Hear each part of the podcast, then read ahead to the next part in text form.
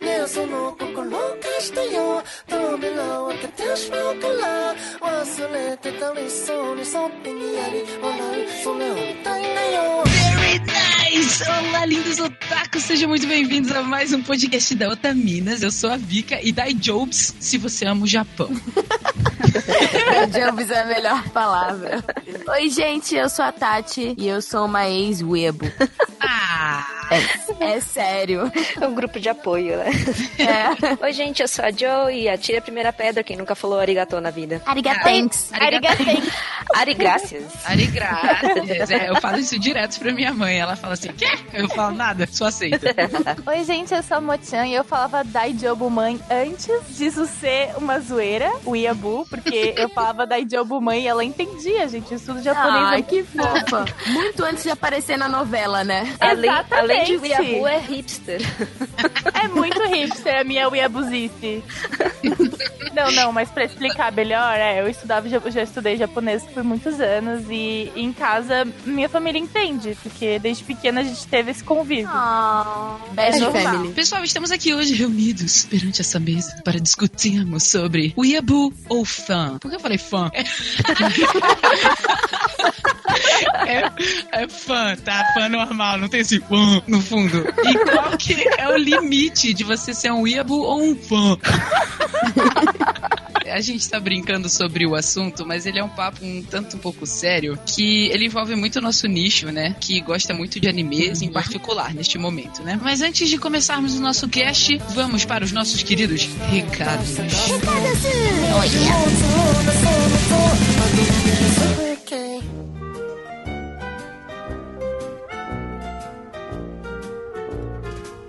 meus queridos otakus, sejam muito bem-vindos a mais uma semana de recadinho e leitura de e-mails aqui do Otaminas. Lembrando que o Otaminas ele é um podcast realizado pelo portal irmão nosso Anime Crazes, de notícias e curiosidades sobre a cultura pop oriental. Então recomendamos muito vocês a entrarem no Anime Crazes também. Como vocês acessam o Otaminas, também podem acessar o portal Anime Crazes. Lembrando, Anime Crazes. Oi, gente, aqui é a Tati, aqui com vocês nos recados. Só lembrando do nosso querido Apoia-se. Então, se você quiser continuar ajudando a gente, não só escutando, mas realmente ajudar a produção do Otaminas, a gente tem um Apoia-se, que é um local onde você pode ajudar o nosso projeto a crescer. Então, você pode contribuir. Contribuindo, você acaba tendo acesso antecipado a alguns epi- aos episódios do Otaminas. Então, você recebe antes do podcast. E você também pode estar no nosso grupo privado, junto com toda a nossa equipe, todas as meninas é do Otaminas, inclusive a produção, e o resto dos nossos queridos apoiadores. mandando mensagenzinha e brincando,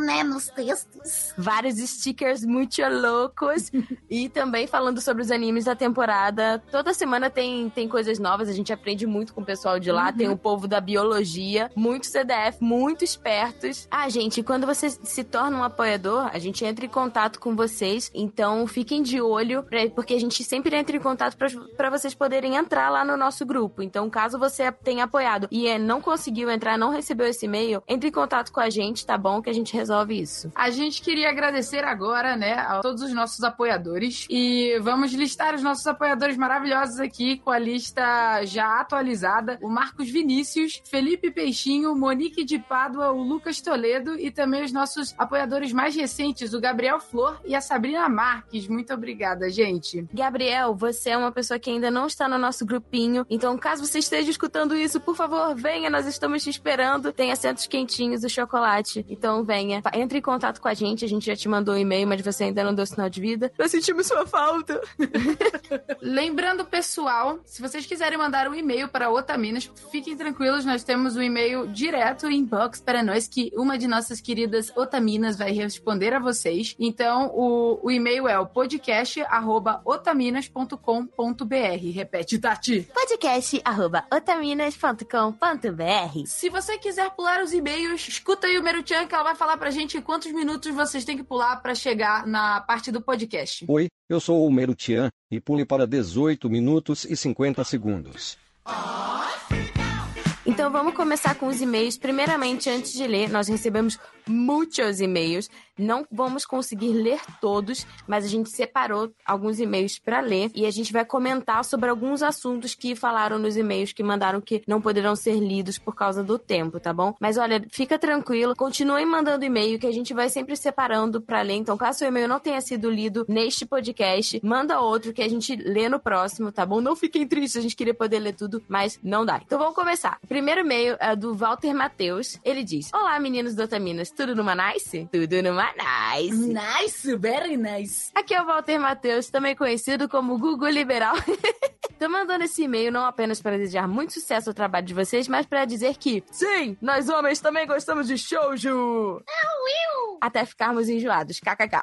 No meu caso, eu já vinha lendo vários Battle Shonens durante o meu início de jornada como mangazeiro, mas o primeiro mangá que li completamente foi Aoharaido, da Yu Sakusaka. Quando terminei, fiquei super interessado nessas histórias que focavam mais no cotidiano dos colegiais, os famosos Slice of Life, aquela, Slice of Lives. E fui ler é, Strobe, Edge e Blue, também da mesma autora. A partir daí, fui indo atrás dos animes de romance escolar, como o divertido Toradora, ah, o fantasioso Shakugan no Shana e o inocente Ore Monogatari. Monogatari é muito maravilhoso. Hoje em dia eu não procuro mais nada por demografias ou gêneros. Vou mais pelas recomendações dos amiguinhos ou pela vibe do momento. Mas se por acaso a história for um shoujo, acho que não iria torcer o nariz. Essa reticências. Maravilhosa. Agora o momento vergonha. Ai, meu Deus. Inclusive, quero deixar aqui registrado que foi por causa de Ao Haraido que eu tive a coragem pra chegar na garota que eu gostava por dois anos. Olha só que maravilhoso. e chamá-la pra sair. Isso porque o meu personagem favorito da história era apaixonado pela garota que não ligava muito pra ele, mas que no fim acaba se apaixonando por ele e se declarando de volta no dia em que eles saem juntos pela primeira vez. Ah, cara, que gracinha. Olha como os animes e os mangás, eles ajudam a gente a crescer também, né? E a título de curiosidade, a garota que eu gostava disse: Ah, pode ser, dando o sorriso que me fez o ser humano mais feliz do multiverso. Até a semana seguinte, quando ela me disse que namorava. Pra ela não ter que dizer que não, sendo essa a maior desilusão amorosa que eu tive nesses 18 anos de estrada. Cara, estragou a história inteira. Meu cocorô quebrou, oh não! Depois disso, parei de ler shows por uns anos. Ah, meu Deus, ele ficou traumatizado. Até que o Friend, oh no, foi publicado inicialmente numa revista shoujo, então conta, né? De todos os shows que li até então, esse foi o que mais me marcou positivamente. Esse foi o que me fez chorar muito junto com Vitória e a gente decidiu não continuar porque a gente não podia suportar a ideia de ver um amigo se partir. Nossa, é. Esse aí, ele realmente é triste. Eu fico feliz por você, por você ter conseguido chegar nela e vencido da vergonha que a gente sente, né? De chegar numa pessoa que a gente não conhece ou que a gente não tem muita coragem de falar. Pelo menos você chegou nesse ponto. Não importa que tenha sido um não no final. Pelo menos você ganhou a coragem suficiente pra fazer isso. E o bacana foi que o mangá te inspirou. Então isso é muito legal. É incrível, que bom que você teve essa iniciativa e eu tenho certeza que essa iniciativa provavelmente ajudou ele a tomar iniciativa futuramente, né? Uhum, é muito bacana isso. Nosso próximo e-mail é o do Thiago Ramos de Melo. Ele mandou assim: Salve meninas, que cast explicativo sobre como funciona o fanservice e sobre o papel feminino nos animes. Sei que o Japão é um país bem reservado, mas mesmo assim muitos personagens são vistos como frágeis e usar mais na parte romântica, sem contar as altas doses de peito e bunda, que convenhamos, não é lá, não é só lá que tem isso. No ocidente tem isso também, é verdade. Temos aqui muito, aliás. Mas sempre adoro animes que tenham mulheres como protagonistas, pela atitude, carisma e não ser uma pessoa bonitinha e ficar dando porrada e, e soltando bomba, como todo filme da saga Duro de Matar. Apesar de eu adorar essa saga. Mostrar sentimentos e mostrar o lado oposto do sexo é sempre uma boa para mudar o drama e o andar da história. Bem, somente é isso. Parabenizo pelo cast e pela construção social do conteúdo. Até a próxima. Obrigada, Thiago, pelo teu e-mail. Muito bacana. Não, foi legal o que ele disse, porque é, não significa, tipo, uma personagem forte não é só aquela que é tiro, porrada e bomba. Personagens fortes também são personagens que são sensíveis, é, que têm um lado sentimental, até porque é preciso ter muita coragem pra expor os seus sentimentos. Exato. Eu acho que tem muito a ver aqui no Ocidente dessa questão do. É, eles tentando demonstrar personagens fortes sendo mulheres que, que têm um apelo sexual mais intenso e que elas são tiro, porrada e bomba, como se fosse, por exemplo, a Tomb Raider. Nosso próximo e último e-mail é da Milky Farias. Ela fala assim: Oi meninas, tudo bem? Gostei muito do episódio sobre a representação das mulheres nos animes. Foi informativo e divertido. Parabéns pelo trabalho. Ficamos muito felizes, Milky. Obrigada. graças! Ariga thanks. Vocês verbalizaram a minha angústia com animes, principalmente aqueles bons que pecam na hora de representar figuras femininas. A receita dos peitos e bundas pulu, pulu pululantes. Aqui eu acho que ela quis dizer pulantes, mas eu gostei muito da palavra pululantes, eu achei maneiro. Além de ângulos comprometedores, impossíveis e desnecessários, é muito ultrapassada. Temo ou torço que se converta num tiro no pé à medida que afasta um nicho de público já desconfortável e cansado de receber a mesma mensagem subliminar de que possivelmente esta e aquela obra não foi feita para você. Miga mulher ou migix que não tem atração pelo gênero feminino. Exatamente. Gostaria apenas de acrescentar, se me permitirem, que o arquétipo da garota ideal, tal como a missa de Death Note, tem sido chamado da cultura pop de Maniac Pixie Dream Girl. Uma personagem que pode ser até uma garota normal, mas que ao longo da narrativa parece ser diferente das demais garotas. Por mais que possa ter um background interessante, geralmente não tem muitas camadas de personalidade, sendo aquela mostrar um núcleo na vida do protagonista ou ajudar no seu desenvolvimento como pessoa. Em outras palavras, é uma marca registrada de roteirista que não sabe escrever personagens femininas retratando uma imagem de garota perfeita que só está na sua cabeça, ou seja, sexista. Uau! Eu só queria dizer que realmente essa questão do termo que ela trouxe aqui pro cast é muito importante, eu não conhecia. E é o que a gente disse no cast, no último cast, né? A Missa é a famosa escadinha que tá lá só pra fazer Kira brilhar. Exato, é só pra fazer o personagem brilhar. Eu também não conhecia esse termo. E aí ela continua o e-mail dela assim. Quanto aos exemplos de animes cujos personagens femininas são maravilhosas, gostaria de acrescentar a seleta Akatsuki no Yona, não apenas pela Yona, a gente comentou da Yona no cast, mas pelas demais princesas também, apresentadas no mangá. O Kakuri Yono Yadomeshi, anime desta temporada com a é, determinada Aoi, e me atrevo a citar a Tsukite. Inayo. Inayo. Tsukite Inayo, pois a Mel é quem mais cresce como pessoa à sua maneira. Com a ascensão e adaptação de histórias em que personagens femininas estão pegando as rédeas da sua vida de fato, espero realmente que o público feminino japonês, já que o Japão ainda é, não dá a mínima para o público internacional, consiga expressar ativamente seu desejo por obras que as represente melhor. A gente também torce muito, miga. Muito. Muito.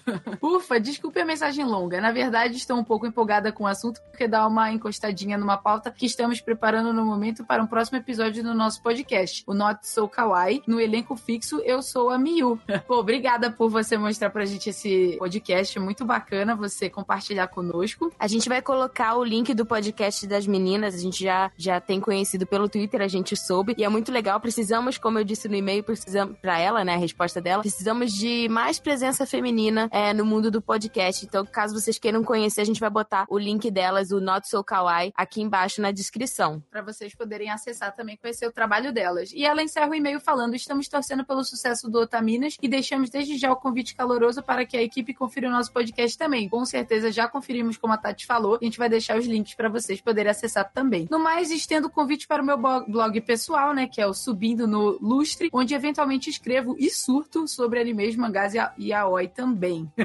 Maravilhoso. Obrigada pela atenção. Beijos e até mais. Muito obrigada, Milk. Seu e-mail foi maravilhoso. Foi muito esclarecedor. Eu não conhecia os termos que você usou e eu acho que acrescentou bastante para nossa nossa nossa semana passada do podcast. A gente também vai colocar o link do blog dela também na descrição. E eu queria falar uma coisa sobre a Katsuki no Yona. A gente gravou um cast é, que em breve vai sair sobre a Katsuki no Yona. Muito legal, onde a gente fala sobre todas as personagens femininas fortes. Então, a, a Capitã dos Piratas, as princesas do arco de Xing, que não apareceu no anime, mas aparece no mangá. Nós somos bem fãs de Akatsuki no Yona. Então, eu espero, Milk, que você possa escutar esse cast e surtar junto com a gente. Ah, ela vai surtar.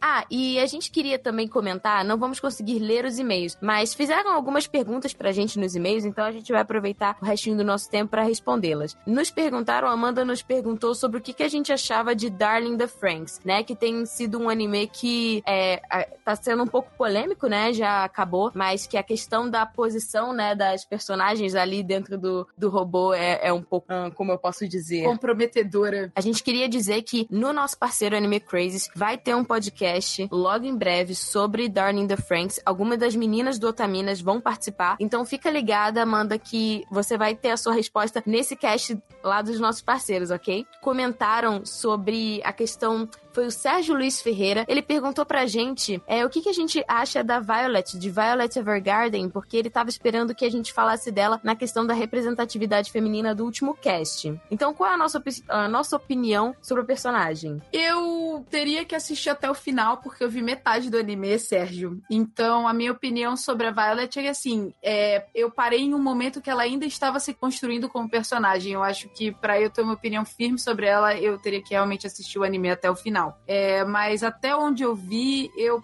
eu achei que ela era uma personagem que estava representando ali uma sensibilidade da mulher de uma maneira diferenciada que a gente costuma ver em animes. Isso eu achei muito bonito. Mesmo ela sendo uma pessoa treinada pelo exército e tudo mais, ela não, ela não gerou sentimentos próprios, ela nunca teve uma opinião própria, ela só servia como cão de guarda da, da um cão de guarda militar. Ela tá trazendo ali questões muito profundas do que você, do que é ser uma mulher e ter uma sensibilidade assim, né? Então eu achei essa parte parte da Violet muito interessante, muito diferente. Eu terminei de ver Violet, inclusive, caso você tenha interesse, lá no Anime Crazy a gente gravou um podcast, eu e Amor, nós estávamos presentes lá sobre Violet Evergarden, e um pouco do que a gente fala no podcast é que, assim, é só para justificar, muitas pessoas mandaram um e-mail esperando que a gente falasse de determinadas personagens no cast, e porque falamos de outras. Na verdade, a escolha das personagens foi uma escolha pessoal de cada integrante, mas, assim, o fato da gente falar de uma não significa que a outra não seja uma personagem forte. A gente fica muito feliz de vocês trazerem isso pra gente, justamente para mostrar que vocês também identificam personagens fortes é, femininas. Sobre a Violet, eu acho que ela é completa, não só na questão da força física, que ela já provou, né, durante o anime, que ela era uma soldada realmente especial, ela arregaçou com os caras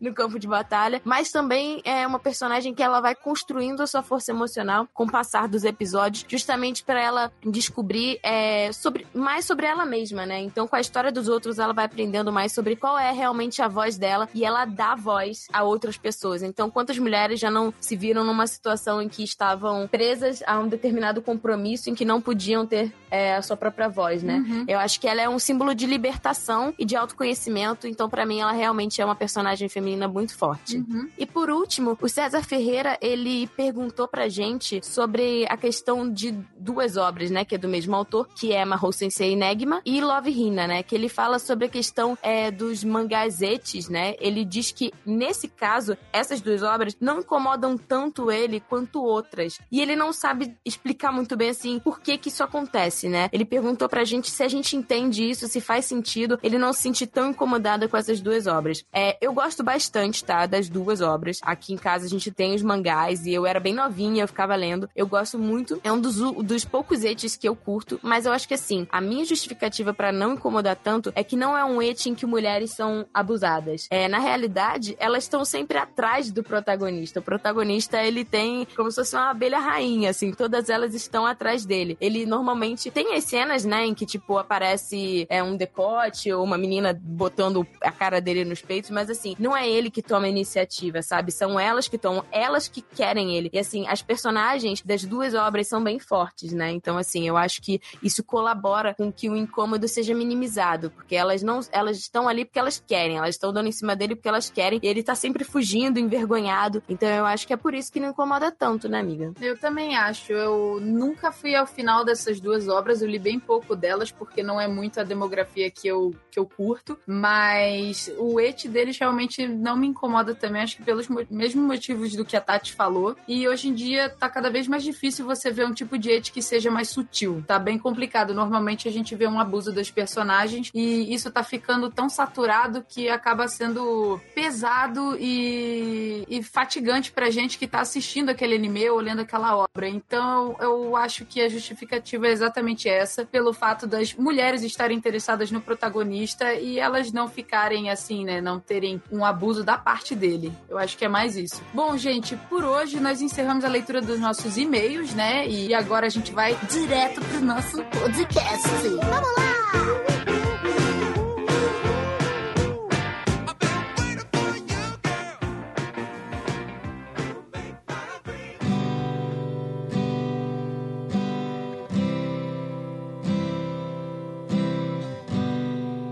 E pessoal, antes da gente começar então o nosso tema, que ele é um tanto delicado e ele envolve muito o nosso nicho, principalmente essa parte de anime e amantes de mangá e cultura oriental, o que eu queria falar para vocês é que ele também envolve essa saúde no, nesse meio que a gente participa, tá? Porque assim, Uhum. Uh, existem várias maneiras da gente expressar como a gente gosta da cultura oriental em si, ou a nossa fanzice em qualquer tipo de questão, assim, sejam séries de TV, sejam cartoons, sejam qualquer coisa. Algumas pessoas elas fazem, né, fanart, tem as pessoas que fazem cosplay, como a Rita Yamo e a Tati recentemente voltando pra esse meio. Tem também as pessoas que elas gostam de debater se elas sabem mais sobre X ou Y. Isso acontece bastante com frequência, tá? Vocês todos sabem disso. Eu sou mais fã do que você.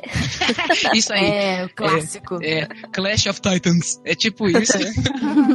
Tem gente que foca na moda japonesa, né? E aí traz esse trend aqui pro ocidente, que é muito bacana. Mas a gente encontra nesse meio também uma coisa exagerada que nós aqui no ocidente É uma obsessão, né? de obsessão, que nós chamamos de weeaboos. Então, eu só queria falar pra vocês assim: alerta para crítica construtiva, alerta, alerta, alerta, alerta.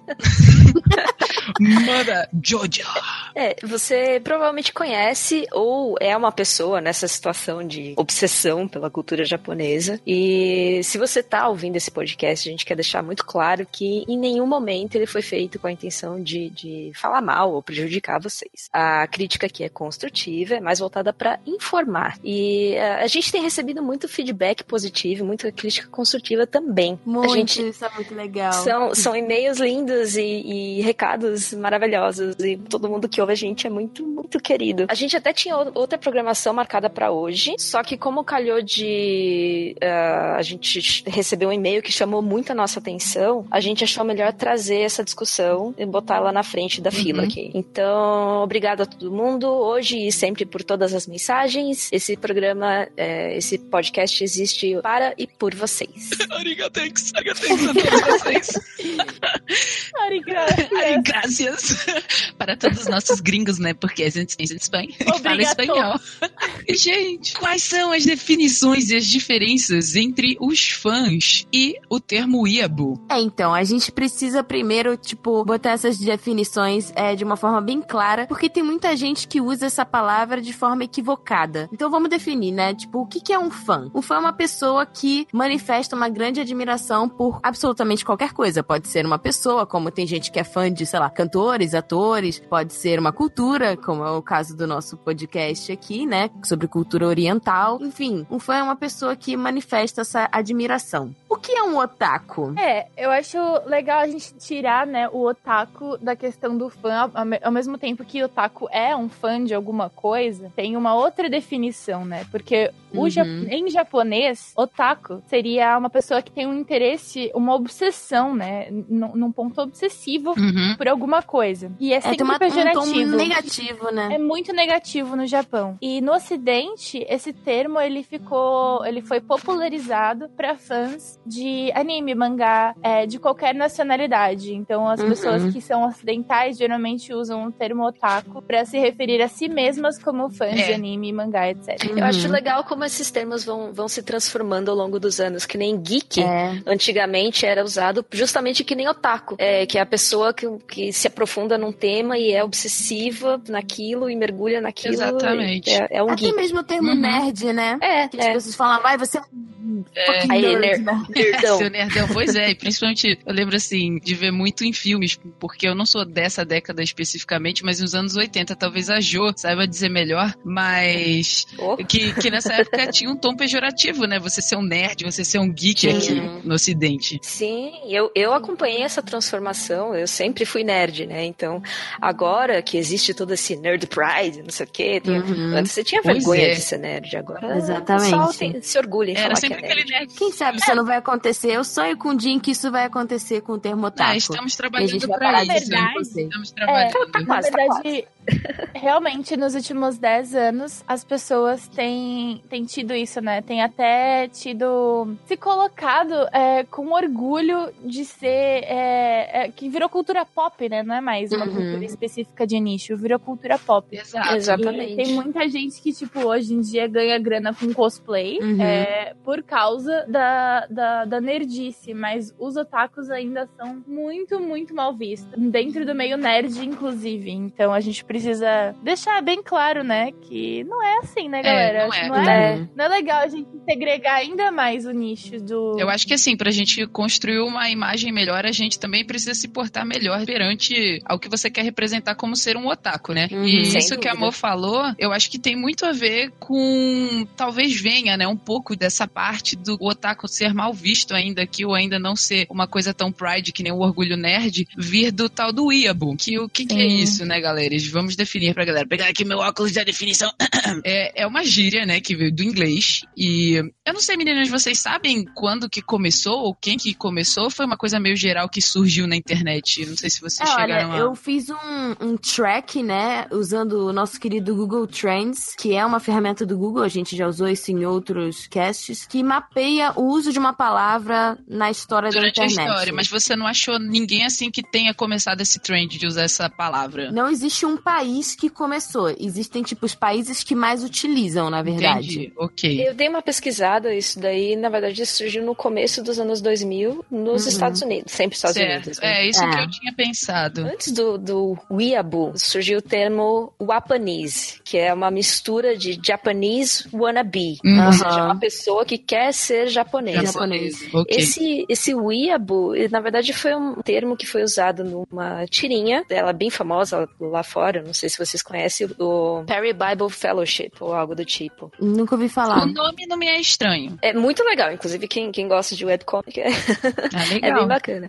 Não, não dizia respeito especificamente a Wapanese, mas o pessoal viu esse termo e começou a usar. Então, ali pelos, sei lá, 2005, Entendi. mais ou menos, que o pessoal começou a usar. Ah, ok. Então, só definindo pra sim pra galera, né, que tá escutando a gente agora, que essa gíria, que nem a Jo falou, ela é uma gíria em inglês e ela é usada, assim, por pessoas ocidentais que são extremamente ou exa- exageradamente obcecadas pelo Japão e pela cultura japonesa em si, né, especificamente. E elas, normalmente, a influência que elas obtêm, assim, desse exagero vem dos animes e elas também consideram a cultura japonesa superior a todas as outras culturas e até a- própria cultura dela, né? Independente de Uhum. onde ela viva.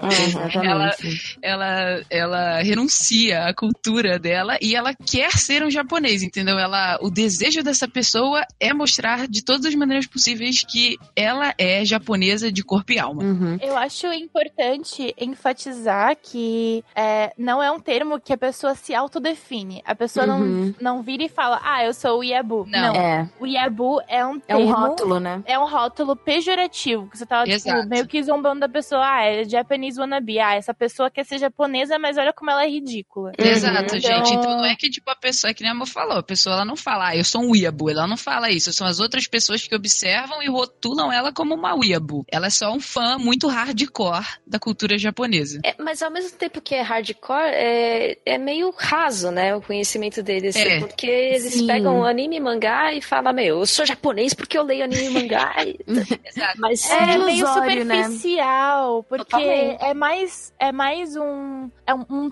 tentar se encaixar dentro de um grupo do que fazer parte dele em si. Uhum. Porque essa pessoa, ela meio que reproduz comportamentos que seriam normais, entre aspas, muitas aspas, a este grupo, porque ele consome. é, nos animes tem vários tipos de estereótipos, mas esses estereótipos, eles são uma representação de uma realidade, eles não são a Uhum. realidade. E Exato. essas É. pessoas copiam e enfatizam esses estereótipos dos animes Uhum. é, na vida real. O que é muito, muito estranho mesmo. Porque, é, assim, de, de ver é uma coisa que não é normal. Porque ela é, é uma reprodução de uma É. alegoria. Ela é exagerado. é- Ela Uhum. é, realmente não é natural. É. No Japão, as pessoas não falam que nem nos animes, assim, tipo, tão aí, sabe? Tipo, é, acaba ficando é caricato, um né? exagero, é uma carica- caricatura, É exatamente. como se a pessoa uma estivesse incorporando um personagem de anime o tempo inteiro, né? Uhum. Essa, Sim. isso Pensando que... no japonês, a Vicky me ensinou uma vez que, por exemplo, essa forma de você falar, tipo, kawaii, de parecer realmente, tipo, uma personagem de anime, é como é que é o nome? Buriko? É buricó. Que é- são essas meninas que falam, oh, não, desco. É. E assim, japonês não fala assim normalmente, né? Então eles É até baby um tempo, talk, né? é, o baby É, talk. é o baby talk É. japonês. Esse, assim, o que eu quis dizer quando eu falei hardcore, assim, é a maneira de agir que é hardcore. Mas, assim, o conhecimento é que nem as meninas falaram sobre a cultura japonesa, normalmente essas pessoas, são o que elas sabem através de personagens de anime ou animes que elas assistem. Então, consequentemente, isso é raso. É um conhecimento muito raso Sim. sobre a cultura. Só Uhum. que o jeito delas agirem sai fora do comum. É, E O, o, Exagerado, o Yabu, né? o- é, o Yabu Jogado e aos seus a diferença. a diferença, acho que seria basicamente a forma de se portar. O otaku, ele admira também a, a cultura japonesa, anime, mangá, não sei o quê. uhum. Só que ele, ele, ele fica na admiração. E o Yabu, ele passa da admiração, vira obsessão, Aham. e ele se comporta de uma forma estranha.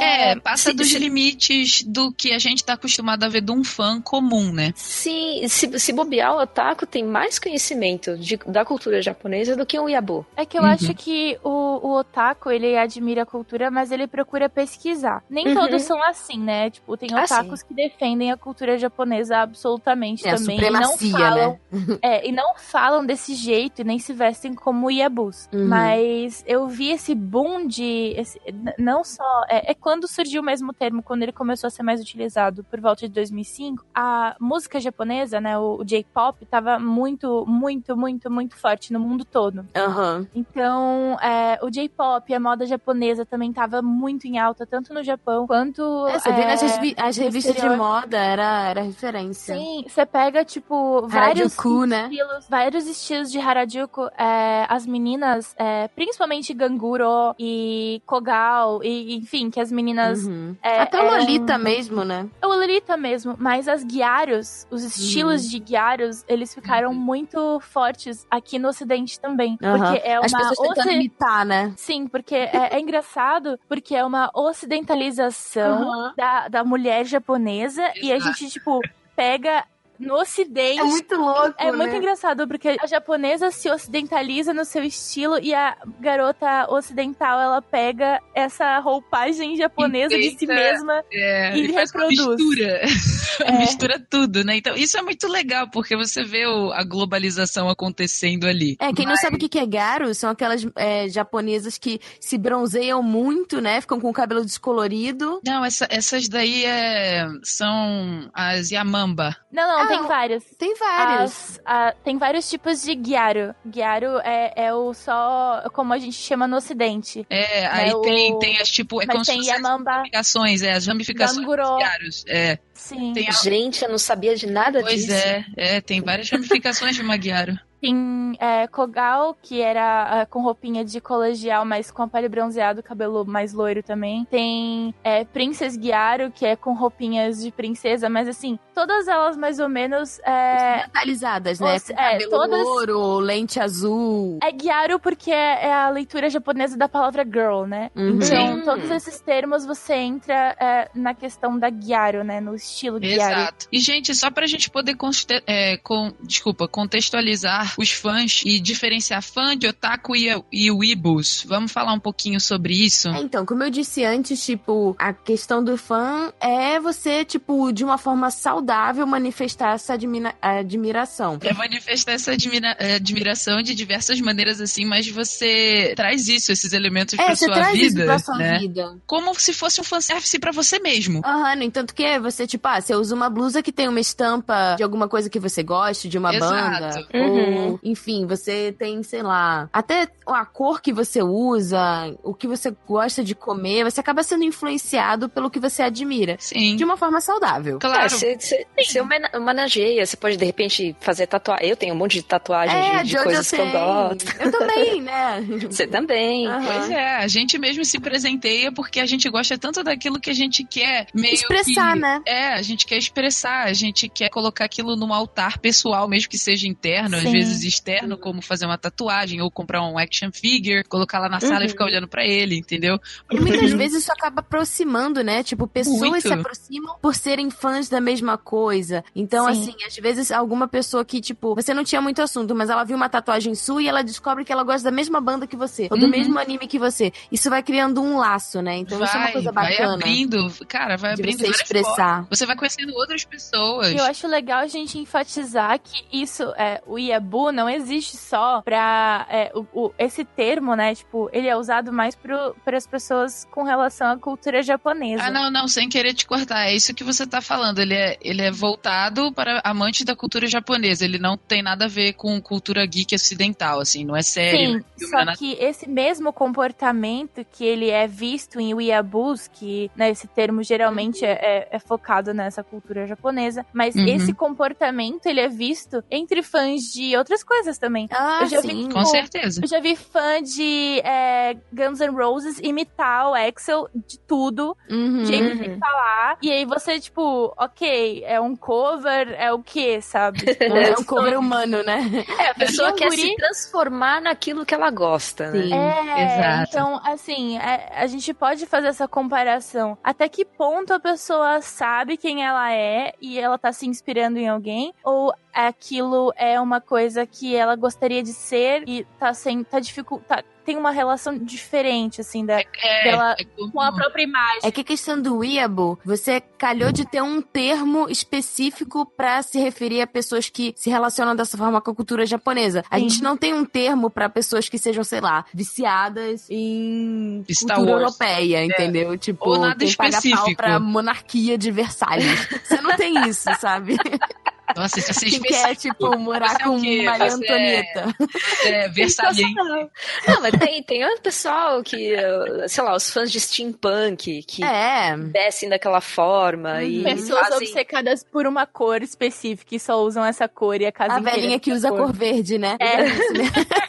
Mas Monocromáticos. tem, tem o pessoal do- da, da- que são fãs da, ép- da era vitoriana, que vão Aham, fazer almoço, sim. é, piquenique no parque, todos acarados, Exatamente. não o que e tal. Tem, Tá presente em tudo, né, gente? Só não É. tem o termo. os Potter maníacos, por exemplo. Pois é. Ah, é. Assim, que se vestem todo dia como se fosse da. tá lá na. Como é que fala? Salão Em comunal, assim. Põe o É. pai e a mãe vestido de professora McGonagall e o Dumbledore. o pai, assim, sentado na mesa. Pai, entra no clima. Aí o cara. Use a varinha, Harry. Acho até que Leviosa, não Leviosa. não tem um termo mesmo específico, mas até fãs de RPG de mesa também, eles são vistos do mesmo jeito, às vezes, né, do que o pessoal, o Yabu, porque eles se vestem a caráter com roupas É o medievais. pessoal do LARP, né? É, Sim. o pessoal do, não é falam- do RPG de mesa, é do, é do LARP. Desculpa Uhum. corrigir eu como gal- né, do nicho não, do RPG. falar qual que eu não manjo. É que o pessoal do RPG de mesa tem. é, não se veste assim, mas o pessoal do LARP sim. É que porque é o do, LARP do é live, live action. action, roleplay. Ah. Ah, tá. Tá bom, valeu. Então Obrigada. é aquele pessoal não que encena, que, que se, se encontra e tem a- o pessoal que faz batalhas medievais. Eles vivem os então, personagens, né? Vive o personagem. Mas aí é que tá. Terminou o jogo, guarda-roupinha, não sei o que tal, beleza. É. Não, É, não Mas eu é conheço pessoas que não conseguem sair do que nem personagem, olha só. É. Então, aí já seria o equivalente ao É, Exatamente. Um, ia- um Iabu, né? Uhum. E assim, lembrando também que um Iabu, uma pessoa que, que pode ser, assim, entre aspas, muitas aspas, rotulada uma Iabu, elas romantizam o Japão de uma forma fantasiosa. Gente, isso é extremamente comum. Perigoso. Uhum. É mais comum do que parece. As pessoas, tipo assim, eu posso falar por mim, porque eu acho que até a Tati no passado Uhum. mas antes de eu ir morar no Japão, eu tinha uma ideia que o Japão era assim, era um mundo mágico que era mostrado nos animes, entendeu? Perfeito. Na minha cabeça era perfeito, era exatamente aquilo. E quando você Aquela chega lá, linda, né? cara, é Como- uma sociedade como qualquer outra, eles têm os problemas deles, eles não vivem dentro do anime, muito pelo contrário.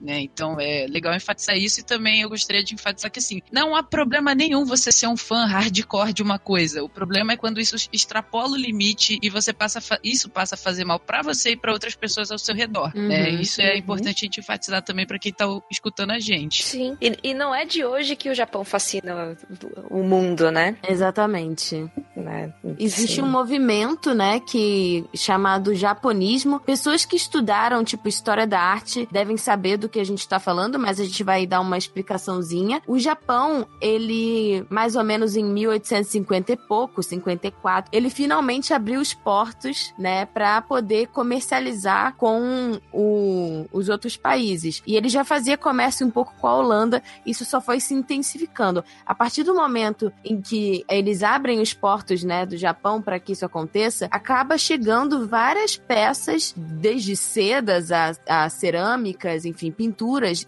na Europa. E aí acaba acontecendo esse fenômeno do japonismo, que é essa influência japonesa na arte europeia. Olha e, só, eles todos eram weeaboos.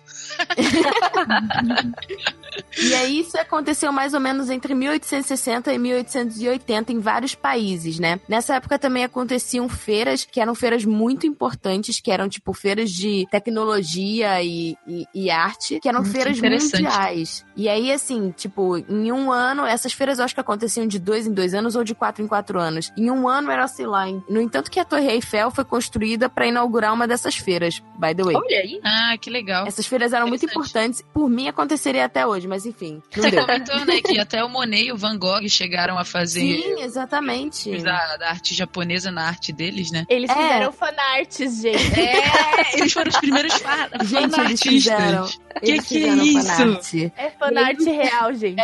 Os artistas começaram a se influenciar, né, por toda essa linguagem, que é uma linguagem que é bem gráfica, ao mesmo tempo muito delicada, né? O kiyoe, que são as, as gravuras japonesas, no entanto que aquele, eu acho que vocês vão lembrar de um quadro que é a grande onda, né? Que é Uhum, aquela de onda bonita, é, de Que sempre, que sempre coloca no fundo do anime e faz uh, esse negócio assim, né?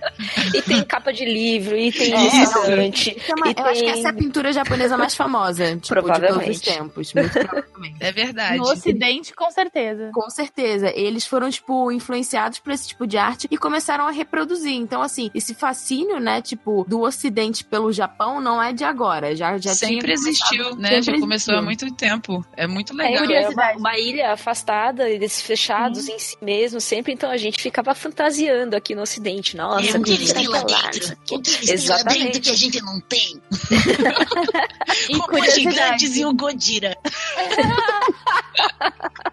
é, e curiosidade, essa onda, essa grande onda de Kanagawa, né, do, do Hokusai, ela é uma obra japonesa, mas ela, o estilo é inspirado nas obras holandesas. Ah, que então, legal. é mais um exemplo do Japão é, reestruturando de um jeito deles a arte e o Ocidente consumindo. É, Interessante. que nem você falou das, das meninas, né, que copiam As a- Gyaro. as É, aí você exatamente. começa a pensar, né? A questão da apropriação cultural, até que ponto é, até que ponto não é. É, Porque uma coisa que você acha que é tradicional japonesa, de certa forma é, tem influência holandesa, né? Uhum. Então, assim, isso é uma legal questão que você tem que analisar muito bem antes de você, tipo, afirmar com propriedade se, se tá acontecendo isso ou não, né? E meninas, qual que é o ponto que vocês acham quando a gente ultrapassa, a gente passa a ultrapassar o limite da otaquice e vira um iabu? Pã, pã.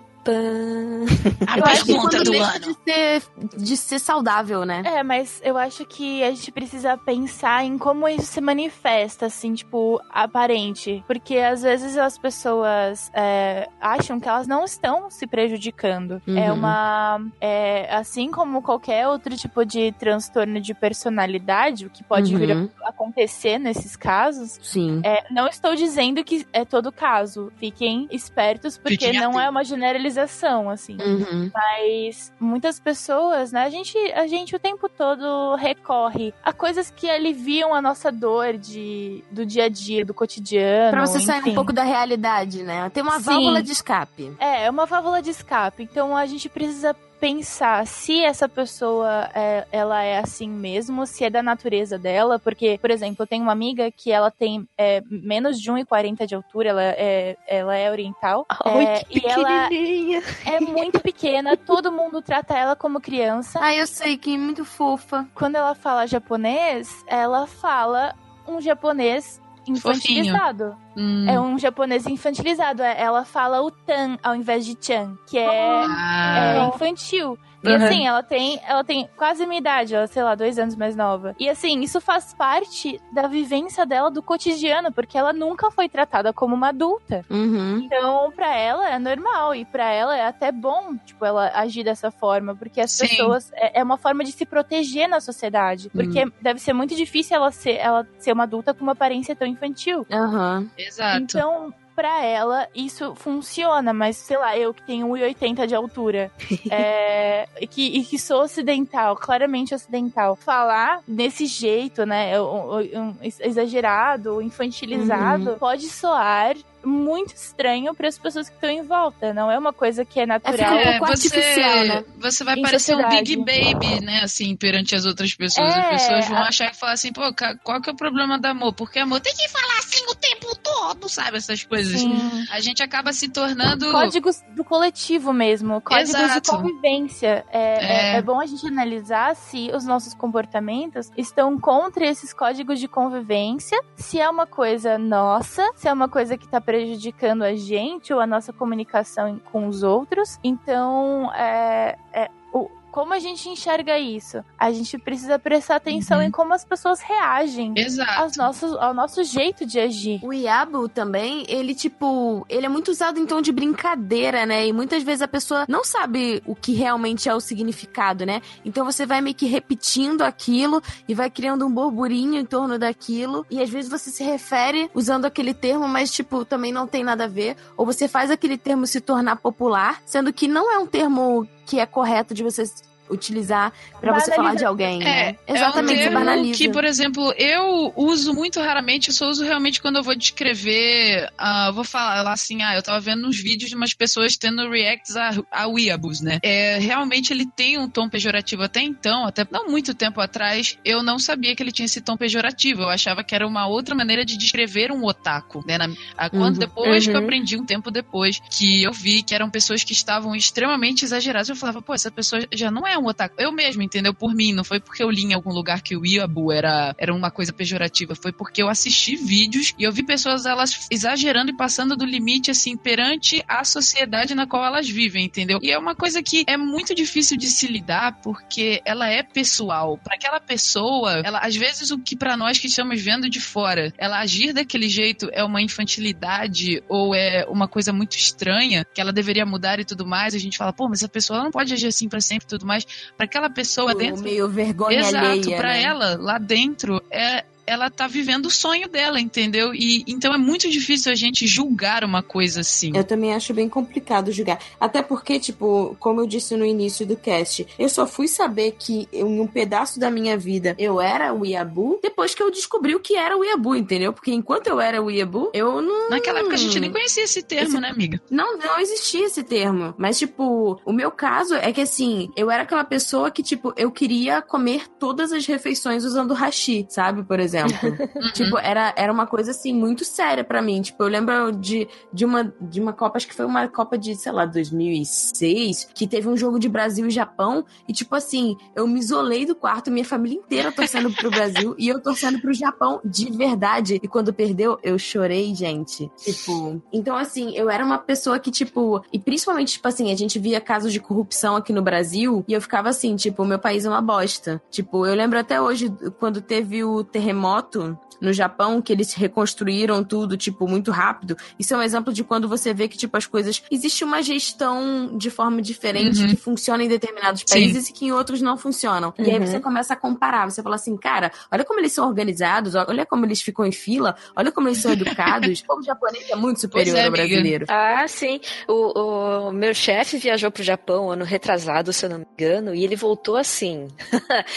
vai endeusando, encantadíssimo. né? Nossa, total. Por pouco Você ele vira um minha pano em todas as coisas negativas. ele, foi, ele foi desvirtuado. Você Mas passa ele- um todas as coisas negativas e só foca nas positivas, entendeu? Exatamente. Então, É ele- até um desconhecimento, né? Uma ignorância É, do que é realmente exato. a sociedade. Porque a Total. gente tava conversando esses dias sobre essa construção do coletivo japonês e de como as pessoas não têm as suas individualidades, né? Digamos. Uhum. Então, é, a gente precisa realmente avaliar tipo, nisso de ah, o que é melhor, o que é pior. Não é o que é melhor, o que é o pior, o que sociedade é pior ou é melhor. É, são diferentes, foram construídas diferentes, têm histórias diferentes e Exato, têm eles têm- problemas diferentes e soluções diferentes. Cada sociedade tem valores diferentes. É o que eu falei pra vocês mais lá pro início do cast, que quando eu saí daqui do Brasil com a minha cabeça achando que o Japão ia ser incrível, maravilhoso, e depois que você vive um tempo lá e você percebe que o que a Mo tava falando, né, dessa questão deles não parecerem pertencer muito a algum lugar, eles não se sentirem individualizados com frequência, eles acham que eles, eles mesmos, assim, os japoneses, a minha experiência pessoal, tá, galera? É a minha experiência que eu passei. Eu não estou generalizando, não estou falando que toda a sociedade japonesa é assim. Eu só estou falando que, assim, que eles demonstraram, através da minha experiência, de observá-los e aprender com eles, que eles têm um problema muito grande de socialização, que eles guardam tudo dentro deles e eles perdem realmente um pouco da individualidade porque a estrutura da sociedade deles lá é sempre você manter o mesmo padrão. Você não pode gritar, você não pode é, falar mais alto que as outras pessoas, você não deve se. Chamar atenção, né? Exato, você não deve chamar atenção e se destacar entre os outros se não for através apenas de estudos. E se for através de estudos ou, assim, alguma coisa que você tenha adquirido ou construído, você não pode também ficar assim, é, Se gabando. demais, se achar demais, se É. gabar demais. Então eles têm um, um formato que vai transformando eles como se fosse uma bomba relógio. Então, Uhum. aí a gente olha aqui de fora e acha bonitinho, porque tá tudo padronizado, não sei o que e tal. E aqui fora é, entre muitas aspas, essa bagunça. Uhum. porque Uhum. todo mundo eh, se expressa individualmente, não sei o que e tal. E a gente Exato. olha, né, tudo arrumadinho no Japão, não sei o que e Exato. tal. Mas, ao mesmo tempo, tem esse, essa parte de matar a individu- individualidade deles. É, Sim. e eu só falei isso assim para as pessoas elas perceberem que não é perfeito. Nenhum lugar no mundo, na Terra, é perfeito. Então, assim, é um choque quando uma pessoa que ela é muito fissurada na cultura japonesa, ela ela tem essa esse choque realmente assim de realidade Choque do de que ela cultura. pensava.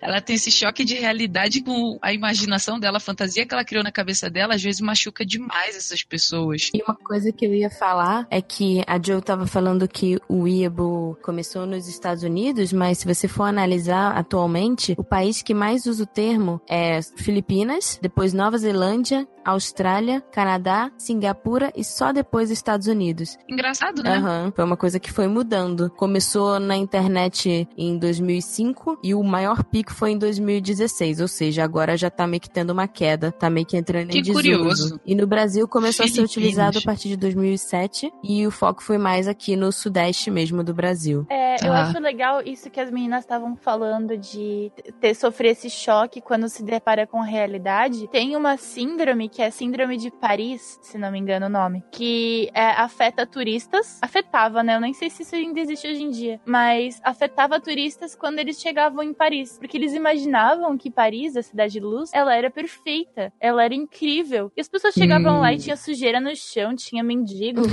Cara, e as olha, pessoas ficavam chocadíssimas e ficavam doentes. Elas não queriam mais estar viajando, entendeu? Ela chegava lá e tinha um ratatouille fazendo comida. Elas achavam que lá ia ser o paraíso. Aí tem esse, eles têm essa, esse negócio que eles chamam de Nossa, síndrome que de Paris. loucura! Eu vou te Eu falar, eu, sabia. estive em Paris ano passado, momento babaca, né? Mas, é, e assim, a minha experiência lá, eu não tive essa síndrome, porque eu não tinha grandes expectativas, eu sempre achei muito overrated, né? Uhum. Mas Paris me, me encantou de uma forma é, que eu cheguei a chorar num dado momento lá com a, a Ah. conjunção da paisagem. Com, tinha um, um cara tocando músicas típicas francesas, Uhum. tem aquela, aquela sanfoninha, né, e tal. Ai, que e lindo. aí o pôr do sol no Sena, assim, eu falei, gente, que coisa mais linda. O que você pode tirar disso é não fantasiem sobre Paris. Sua experiência vai ser melhor. Eu dei uma Aí chegou o olhadinha. cara atrás da Jo, assim, aí ele abraçou ela, Sacre Bleu, mademoiselle.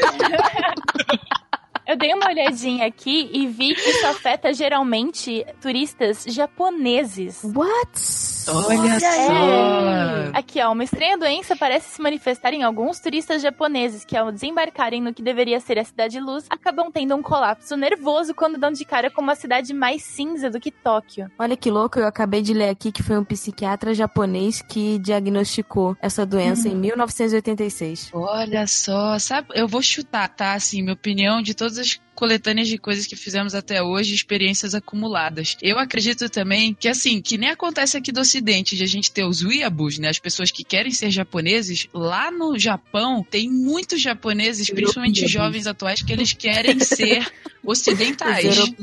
E aí eles, eles têm, tipo assim, é como se fosse isso, eu- Eurobus, sei lá.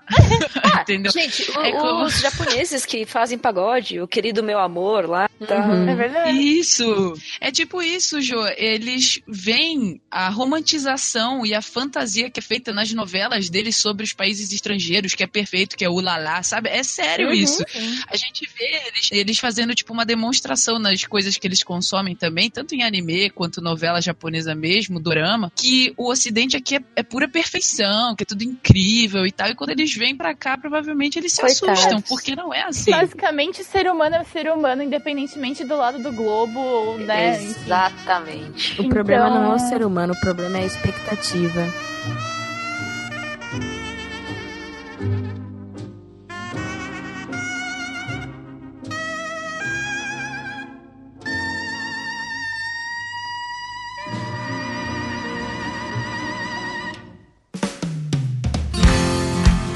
Gente, voltando aqui para o nosso aprofundamento, né, desse problema, entre aspas, muitas aspas, que não é um problema, é mais uma rotulação que as pessoas criaram sobre o Iabus. Ah, vocês querem comentar alguma coisa sobre? Eu acho que a grande questão, né, que faz com que esse fenômeno seja um pouco grave é justamente você generalizar, né, uma cultura inteira por aspectos. Então, tipo assim, o Japão é só anime? É só katana? É só tsundere e kawaii e baka? Não, né? Mas do jeito que você botou, parece, parece um bom resumo, assim. Não, brincadeira. Pode conseguir. Pode Não, é que nem você chegar aqui e falar que o Brasil é caipirinha, Sim, é. mulata, É, samba. é que nem a França, futebol. né? Torre Eiffel, ah, sei lá, o estandarte, Croissant. uma baguete e, E a uma espada. É, uma boina. e a boina. E E mímicos, mímicos, mímicos, sempre tem mímicos na França. O problema, então, dessa generalização é que você acaba reforçando esse tipo de estereótipo, né? Você resumir uma cultura por pequenos aspectos e aí você acaba alimentando também preconceitos, né? Porque é, acaba gerando, de certa forma, uma imagem limitada e até mesmo negativa, dependendo do que for, Uhum. sobre uma É, outra cultura. Exato. Vai parecer que você vive num anime eterno, né? Pelo até o resumo que você deu parecia Sim. um anime, né? Eu acho muito Uhum. legal a gente também perceber a faixa etária dessas pessoas que geralmente são consideradas weeaboos, porque não é uma, uma, Sim. uma característica da personalidade da pessoa. Às vezes, no período né, da adolescência, em que as pessoas estão muito inseguras com a própria identidade, tentando ainda se encontrar em grupos, é, elas recorrem a esse tipo de identificação exagerada, seja lá do que for, pra tentar se encontrar também. Então, como o nosso meio, o meio, Uhum. ah, principalmente aqui no Ocidente, né, é um meio muito forte infanto-juvenil, que é, a gente pode, a gente é um exemplo disso, né? A nossa geração é um exemplo disso. A gente cresceu assistindo anime na TV Uhum. e a gente teve a nossa adolescência indo em eventos de anime. Então, esse convívio, né, essa, Uhum. esse período da, da adolescência é o período em que as pessoas estão propen propensas a terem esse tipo de interação com as coisas. Então, eu acho que todo mundo Uhum. que tem contato com isso, ou às vezes faz parte desse grupo que é rotulado como Iabu, é, eu acho que essas pessoas têm um motivo de serem assim dessa maneira, e acho que é interessante que a gente perceba que não é uma coisa fixa, que ela não representa o coletivo Uhum. dos otakus e não representa o que Não. nós somos hoje, por exemplo, com 25 anos, né? A maioria de nós é, tem mais ou menos essa faixa etária. Somos adultas, mulheres adultas que é, trabalham com isso ainda hoje em dia e estamos inseridas nesse mercado agora, produzindo coisas relacionadas a anime e mangá. Mas hoje a gente tem uma visão madura dessa questão. Então acho legal a gente perceber Uhum. que isso faz parte Exatamente. de um desenvolvimento é, psicológico. Uhum. Inclusive, é, teve essa, essa, essa crítica à novela, né? Em que o menino Yuri é, era, usava a fantasia do Goku o tempo inteiro e falava da Idiomumãe, misturava Ah, misturava palavras de japonês com a- as palavras em português, isso frustrava a, a família. Eu acho que esse é um exemplo de Weeaboo, porque mesmo eu, por exemplo, que sempre fiz cosplay, eu nunca fiquei usando cosplay pra ir na padaria. É, Uhum. Mas tem. Mas seria uma visão, ah, no mínimo, engraçada. É, né? Mas é, esse menino é um exemplo dessa pessoa que tá em crescimento. E eu acho que as pessoas, muita gente zombou dessa, desse papel, sendo que essas pessoas já, já estiveram nesse lugar. É um lugar de uma Uhum. criança, lugar de um adolescente que tá crescendo. E é Eu acho absolutamente que o problema é que normal. não foi colocado na novela Não, não como foi. Yabu. Foi colocado Não, ele foi colocado como, Como uma otaku. generalização, como um né? estereótipo, sim. É, como um estereótipo de um otaku. Eu acho que muita gente do meio otaku ficou incomodada porque ah, eles rotularam os otakus como weeaboos pra, em Uhum. rede Sim. nacional, né? Não, com Tem um certeza. certo Exato, peso tem uma nisso. grande, Com tem uma certeza, diferença entre eles bem grande. Tem outra Eu concordo plenamente. Sim, acaba só alimentando mais ainda preconceito com o otaku. É, exatamente. Porque coloca a gente nessa, nessa fuga de realidade que é, é propícia do jovem, mas Uhum. Não de todo o, o nicho, né? Uhum. Exatamente. A questão da faixa etária, a gente tem o exemplo aqui da Tati mesmo, que já se, Uhum. se intitulou como ex-Yabu. Uhum. É, eu também, Gente, eu passei por essa faixa- fase. nessa fase. A gente teve nessa mesma faixa, né, Nós amiga? duas, né? Que a gente foi Nós criada duas. juntas. Exato. Duas A viabuzinhas. gente passou por. a gente passou por essa. Eu pintava meu cabelo de preto. Uhum. Botava delineador pra puxar o olho. Eu, eu fazia tipo corte de cabelo igual da Tifa Lockhart do Final Fantasy. VII. Eu cortava o cabelo Cara, igual a ela. eu até pintava hoje. Eu e Vitória pegamos um fio de cabelo de uma colega dela, que era japonesa, porque a gente queria que nosso cabelo fosse liso, igual das japonesas. E a gente pensou em raspar a cabeça, porque a nossa teoria era que se a gente raspasse a cabeça, nosso cabelo ia crescer mais grosso e ia ficar pesado, igual o fio do cabelo de uma japonesa. Ainda bem que Caraca, não fizemos você- isso. Isso, Você lembra da disso? minha memória. Eu estou assustada comigo mesma. A gente botou no microscópio, amiga, o fio do cabelo A gente dela. botou. Nossa. É verdade. Isso, isso que vocês falaram de tal cabelo, assim, de, enfim, quase raspa na apropriação cultural, né? Fica Sim. é, meio. Exato, a gente queria ser japonesa um tempo Uhum. das nossas vidas, E isso né, amiga? entra Uhum. também no padrão de beleza, porque é por mais que o padrão de beleza brasileiro não fosse é, o que a gente se identificava, o japonês era. Eu tive problemas de é, alimentares. dis- Ah. Distúrbio alimentar. Eu tive distúrbios alimentares na, durante a vida toda por me- comparar o meu corpo, que, que né, eu tenho as pernas mais grossas, né, o quadril mais largo, ao de idols, digamos, né, asiáticas. O meu corpo não era condizente àquilo que eu via como bonito, né? Uhum. Então, é, eu acho que às vezes, né, dentro desse grupo específico, a gente pode analisar que tem um padrão de beleza dentro dele. A gente, como ocidentais, não estava, não estávamos, né, nesse padrão. Então, é mais uma dessas formas que a gente procura de se encaixar, né? Exato. E dentro disso também tá a questão do fetiche, né? É verdade. Que existem pessoas que têm fetiche por orientais, principalmente homens em relação a mulheres, mas também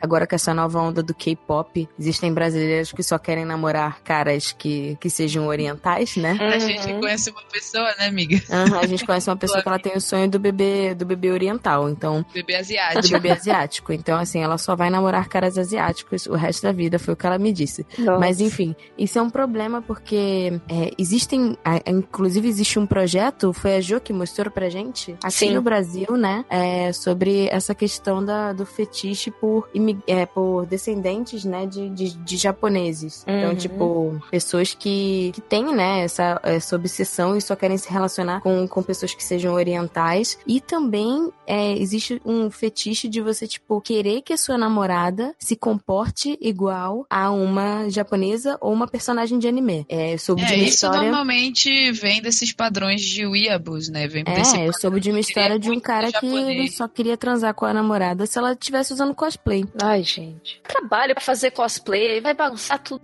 É verdade. A maquiagem, a maquiagem Sujar escorrer na cara roupa inteira. costurada com esforço.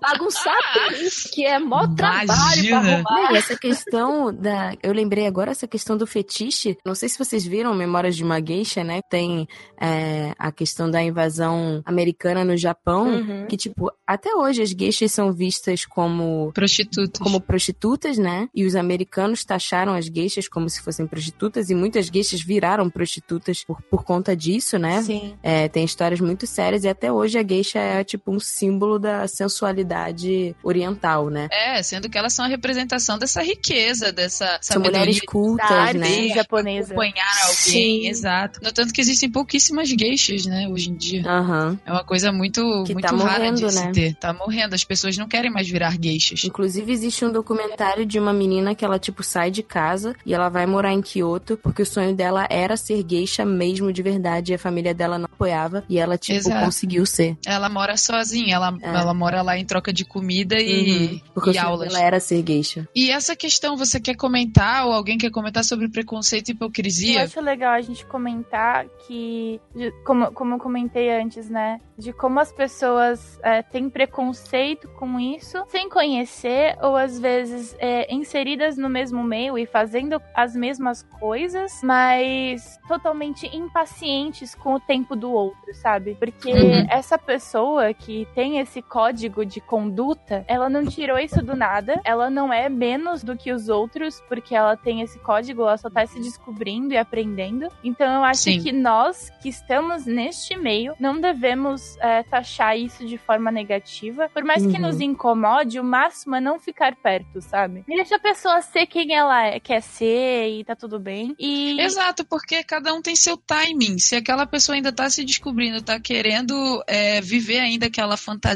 dela, né, na Sim. cabeça dela, é importante, é uma grande parte importante do desenvolvimento da própria individualidade daquela pessoa. Sim. É, porque assim, se a gente for analisar, tipo, o lado psicológico, muitas vezes essas pessoas, elas acabam recorrendo a esse tipo é, de comportamento porque elas têm uma insatisfação com a realidade em que elas vivem, problemas familiares, ou não têm muitos amigos, ou não se sentem inseridos na sociedade. Então eles acabam criando essa fantasia, né? Projetando o que eles acham que é a sociedade japonesa, né? Eles deturpam Sim. a realidade.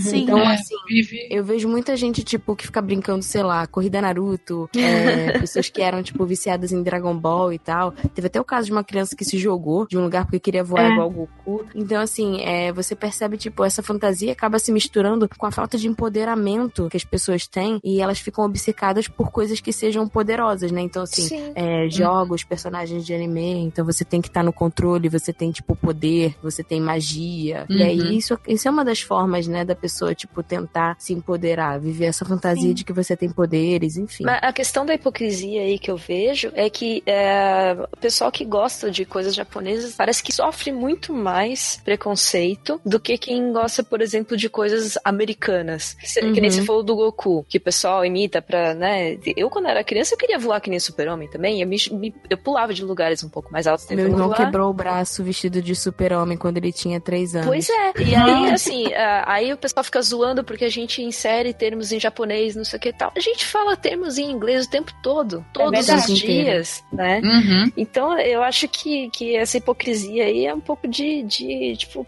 né? Eu acho que é, Fala, Ju, fala, Ju. Pode falar. a gente ah, poderia olhar com outros olhos, que nem a gente tolera muita coisa de, de anglicanismos, É, Uhum. niponismos também, por que não? É, porque, a- até porque, né, é, nós, é, eu acho bom nós todos lembrarmos que o Brasil foi colônia. E Uhum. nós não somos parte do hemisfério norte, gente. Uhum. É, nós estamos no hemisfério sul e somos um país de terceiro mundo. É uma coisa que os brasileiros ignoram, principalmente o fato de fazermos parte da América Latina. Uhum. Então, é, eu acho importante situar aqui, ó, o ponto onde a gente está, pra gente entender qual é o nosso lugar no mundo. Como um país Uhum. colonizado, a gente reproduz muita coisa de países de primeiro mundo, principalmente a questão da língua. A gente usa termos em inglês mais do que nunca hoje em dia. Uhum. É, eu, É a lei da imitação, né, amor? eu aprendi Tudo que inglês. um país desenvolvido fez, a, países que ainda estão no seu desenvolvimento, no seu andar, eles vão tentar imitar ou pegar coisas parecidas que se assemelham com a cultura que Sim. está acontecendo nesse país em desenvolvimento. É meio Eu, que, inclusive- que nem criança crescendo, que começa a imitar os É, adultos. muita coisa veio pra cá só porque os Estados Unidos trouxe pro Ocidente também, tradução de Uhum. jogos, etc. Mas Uhum. eu acho mais normal a gente, como brasileiro, reproduzir palavras em japonês, porque a gente tem uma colônia muito forte aqui no Brasil. Brasil, Exatamente. pra gente reproduzir tanta coisa em inglês, porque hoje a gente tem muita indústria, relações é, financeiras e é, econômicas, né, com os Estados Unidos, mas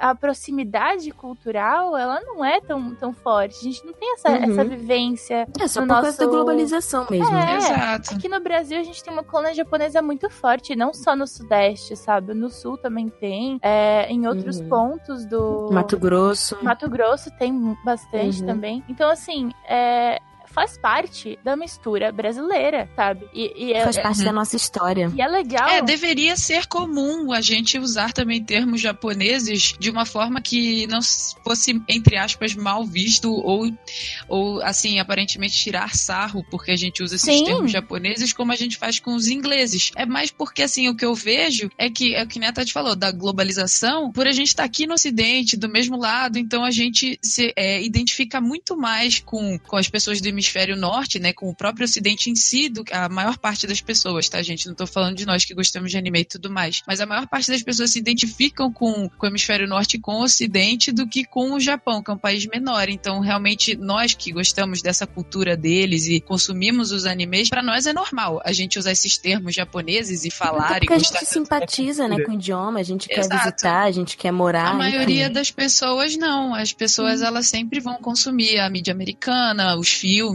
que vem muita coisa de que é lá a e acaba. né? Eles têm um poder Uhum. sobre uma indústria mundial. Então eles influenciam muito, não só no Brasil, mas no Japão também. Sim. A Uhum. ocidentalização japonesa é muito forte. E isso também é um Muito problema pra forte. eles. É, É, eles o têm o katakana justamente pra se referir a palavras de outro idioma, ou seja, Sim. o alfabeto deles, existe um, um grupo, né, de um alfabeto específico pra você se referir a esse tipo de palavra estrangeira. estrangeira. Olha como isso influencia, influencia Exato. De uma forma poderosa, né? É, o É, próprio lembra- idioma é muito altamente influenciado pelo inglês. A gente, no, no outro cast, falou, né, do, do fanservice, o wife, o husband. Então, são, são vários termos que o pessoal usa em inglês e, e não tem jeito. né? Os Estados Unidos meio que domina. Uhum. É, ele domina tudo. Eu acho que com, com esse ponto, né, de ter o Japão como cultura, cultura dentro do nosso próprio país, né, a cultura japonesa tá tão presente no Brasil, eu acho legal a gente reforçar também que descendente de japonês que nasceu no Brasil é brasileiro, Uhum. Uhum. né? Então, eu acho que a gente tem muito preconceito com a colônia ainda e tem que entender que os descendentes... Não chama pelo nome, né? Chama de japa. É, poxa, isso é muito feio, gente. Muito, muito feio. Eu acho que dá Uhum. pra gente trazer como, como um exemplo, né, de, de preconceito que, da, da, da cultura também, que acontece muito no Brasil. E talvez justamente por isso que a gente tenha tanto preconceito sendo otaku, pela relação, né, que o Brasil teve com o Japão aí durante a guerra também. Sim. Então a gente não vê os descendentes de japoneses como brasileiros ainda. Uhum. Mas é importante que a gente comece a mudar isso e, entender a cultura como uma parte da nossa vivência também no Brasil. né? Exato, faz parte da nossa história. preconceito amarelo ainda é um preconceito apagado, né, no Brasil. Não É. se fala Uhum. muito. A gente tem um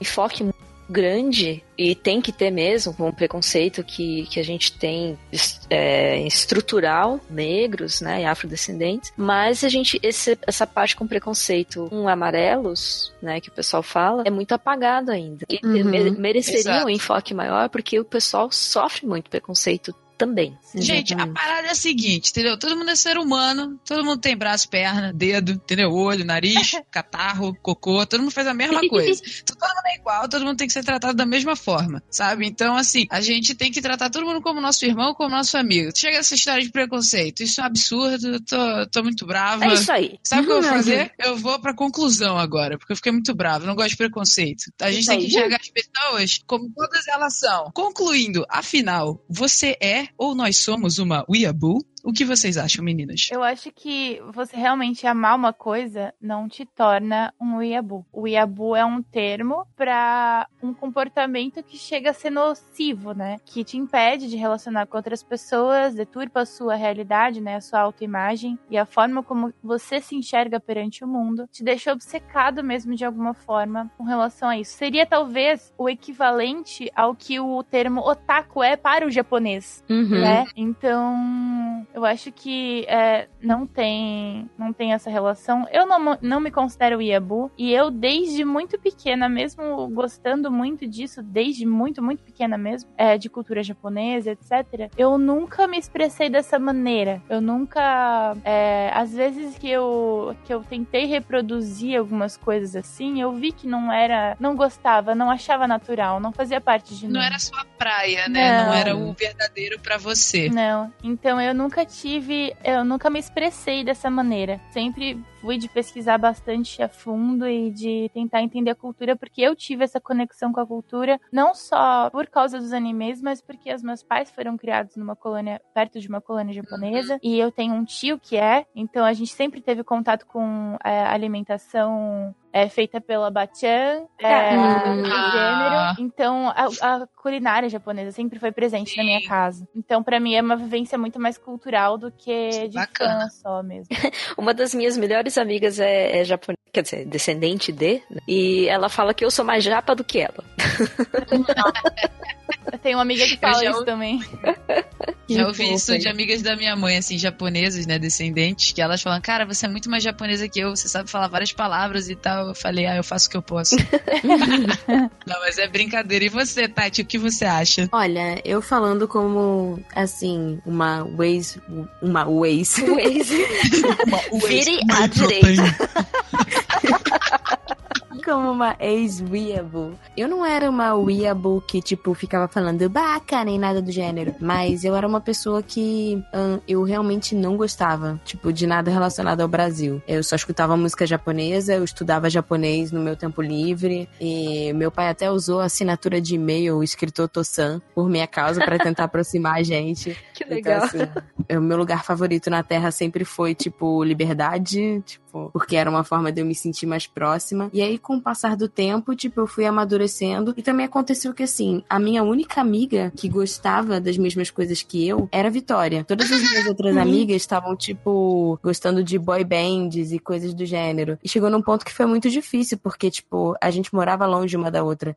Então eu sinto que teve uma época em que eu, tipo, foi muito louco, foi 880. Eu passei alguns anos da minha vida sem ver anime, sem ter contato com nada japonês, para tentar me encaixar em outro grupo. Uhum. Isso foi muito difícil. Mas pelo menos menos me ajudou na época a cortar um pouco também dessa obsessão. No entanto que quando eu voltei a assistir as coisas, porque eu sentia muita falta de ler fanfic, de, de ler mangá, de ver anime, já foi uma coisa muito mais equilibrada, sabe? Hum. E eu já tava, uhum. tipo, maduro o suficiente para conseguir separar as coisas e enxergar que existem coisas boas e ruins em ambas as culturas e que não tem problema nenhum você, tipo, ser fã e ter seu sonho é, morar no Japão, como é o meu sonho, enfim, uhum. tá tudo bem. E eu acho que o importante é você não utilizar esse, esse termo, é, se referir a ele a alguém ou alguma coisa, sem saber o real significado ou sem estar dentro do contexto correto. Porque esse tipo de fenômeno atinge muita gente e é um problema social e psicológico. Uhum. Então, assim, é, é, muito delicado para algumas pessoas. Exatamente. Não se refira a um otaku chamando ele de Weeaboo, porque isso é uma coisa séria. E não julga uma pessoa sem conhecer conhecer. Foi o que a gente falou. Se aquela pessoa é, ainda tá no tempo dela, se ela ainda tá amadurecendo, não rotula, sabe? É... As pessoas têm uma mania, uma mania de botar rótulo, né? Pois é. É o famoso julgamento, né? Uhum. Não, é isso. É, é assim, para as pessoas elas terem paciência, porque essas pessoas elas vão crescer, eventualmente elas, elas vão amadurecer. A menos elas que elas vão estejam fazendo uma coisa, coisa, muito nociva para elas, entende? Se você é, tem um é amigo que você identificou esse tipo de, de questão, uma pessoa próxima, ou se é você mesmo mesmo, é, se é seu amigo, tipo, tenta conversar com ele, tenta entender do porquê que isso tá acontecendo, por que essa pessoa tá passando por isso, ou se você tá passando por isso, se você se identifica, não se isola. Uhum. E não isola seu amigo também, não se afasta dele Exato. porque ele tá chato. E não é porque e não é porque alguém fala palavras em japonês no cotidiano dela ou fala tipo bastante sobre o assunto que ela é o Iabu, cara. Você tem que entender o contexto da vida dessa pessoa também. Porque, uhum. sei lá, todas nós estudamos há muito tempo ou entramos em contato com a língua uhum. é, pra estudar cultura e alguém vem pra mim e me diz que falar da Ijobo é ser o Iabu, sendo que eu falo assim, e a minha família entende, eu convivo com a colônia, eu participo de, de concursos de karaokê na colônia e o pessoal da uhum. colônia fala sim, eu sou bem recebida lá porque eu entendo. Eu falo mais japonês Sim. do que o pessoal da colônia, velho. Então, Sim. pelo, meu, pelo amor de Deus, me poupe, entendeu? E você, Jojo? Jojo. eu tô, não, eu tô muito longe de ser o Yabu. Eu recentemente comecei a entrar no taquice, né? E, e, assim, conhecer outras culturas é sensacional.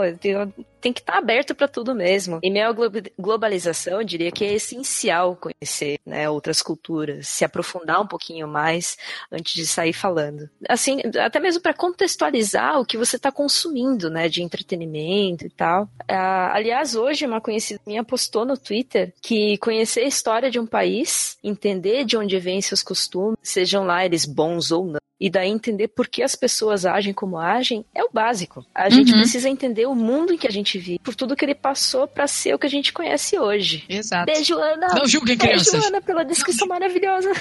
Obrigada, Ana. Muito obrigada. Eu não te conheço, mas foi Obrigada, brilhante. Ana. Só que vira um problema quando a gente começa a querer classificar uma cultura como sendo melhor do que a outra, né? Cada cultura é única e todas elas têm os seus pontos positivos e negativos. Quanto a mim, assim, eu sou uma pessoa que eu sou a favor de todo tipo de expressão, entendeu? Eu, eu me divirto, eu gosto muito de ver os fãs apaixonados ali por uma cultura, por um anime, uma série, um filme. E eu, cara, eu mesma, a Tatiana sabe, eu sou muito fã de várias séries e animes, assim. E eu adoro ficar fazendo ah, citações dos personagens falando no meu dia a dia. Então eu falo as falas deles, eu gosto de brincar, eu gosto de Viram piadas internas entre a gente Exato, também. viram piadas internas. E eu sou uma pessoa que eu uso muito, que nem a Amor comentou, eu uso muito, assim, expressões que eu aprendi no Japão pra brincar no dia a dia. Isso me diverte muito, É sabe? uma coisa que fez parte de você, né? A sua vivência lá. Como é que você vai deixar de, de usar essas palavras? Você, você Exato. usa, pelo que, eu- que eu te conheci, o pouco que eu te conheci, você não usa somente as palavras, você usa até expressão corporal, assim, você é muito Sim. expressiva É. nesse sentido. eu adoro muito, eu adoro imitar, entendeu? O que eu aprendo com as outras pessoas. E eu nunca faço isso, eu jamais. Se um dia vocês me encontrarem pessoas, se eu imitar alguém, alguma coisa, eu não estou tirando sarro dessas pessoas ou de nada. Eu estou imitando porque eu acho o máximo. É pra deixar bem claro, tá? Pra deixar bem clarinho aqui. E eu sou a favor, assim, dessa expressão amorosa, intensa sobre qualquer tipo de cultura, qualquer coisa. É, e a gente se dedicar de coração aberto ao que deixa a gente feliz. Eu acho isso muito importante. Se você tá se sentindo feliz, se você tá se sentindo completo, fazendo determinadas coisas que sejam, aos olhos de outras pessoas, um tanto exageradas, cara, se tá te deixando feliz e não está te deixando desconfortável, você faz isso porque você se sente só ou porque você se sente isolado, então, cara, cai dentro, entendeu? Faça isso porque você ama, que nem o que a gente, as meninas estão fazendo aqui. A Amor faz cosplay porque ama, a Tati fala sobre anime porque ama, a Ju tá aqui porque ela ama todas essas séries, adora falar sobre o assunto, ela adora debater, entendeu? Então a gente ama isso. Mas assim, eu queria deixar bem claro, agora no final. Vejam a diferença, meus amores. Vejam a diferença. Que eu também acho que nada em exagero é bom. Tá? E como as meninas disseram, muito obrigada quem me corrigiu aqui, muito obrigada. É, que quando é o que eu falei, se isso passa a ser ruim pra você e vira uma obsessão exagerada, meu irmão, aí você tem que dar um step back, entendeu? Eu vou usar as palavras inglesas e americanas e todas as palavras. Eu vou explicar que é a globalização, entendeu? Todo mundo merece usar de todo mundo. Ó, você tem que, cara, você tem que parar, você tem que reavaliar se aquela fantasia tá te afetando de uma forma ruim, entendeu? Se ela tá te afetando na mente e tá te deixando depressivo porque você não vive ela inteiramente do jeito que você queria viver, se ela tá te impedindo de você ter relacionamentos saudáveis com outras pessoas, aí é muito importante você parar e autoavaliar se isso você vai carregar isso a longo prazo na sua vida ou se você vai parar agora e vai procurar mudar pra poder viver com outras pessoas de uma maneira saudável. O que eu ia Tá. falar, que, que eu achei que ficou faltando, é um último aviso. Se você se identifica com isso, provavelmente alguma coisa na sua vida acabou te encaminhando a agarrar desesperadamente esse universo otaku de uma forma que não é saudável. Então, assim, se lembra, a sua saúde ela tá em primeiro lugar. Uhum. Perfeito. Eu faço terapia e eu acho que você ter um profissional do seu lado pode te ajudar muito. É, eu não faço terapia por causa da, da minha ex-wea abusista, é por outra, é por outra coisa. Mas eu é, procure centros é, com psicólogos ou com psiquiatras, caso você ache que você precisa de algum tipo de medicação, que são consultas voltadas a, a quanto você pode pagar. Existem centros sociais, enfim.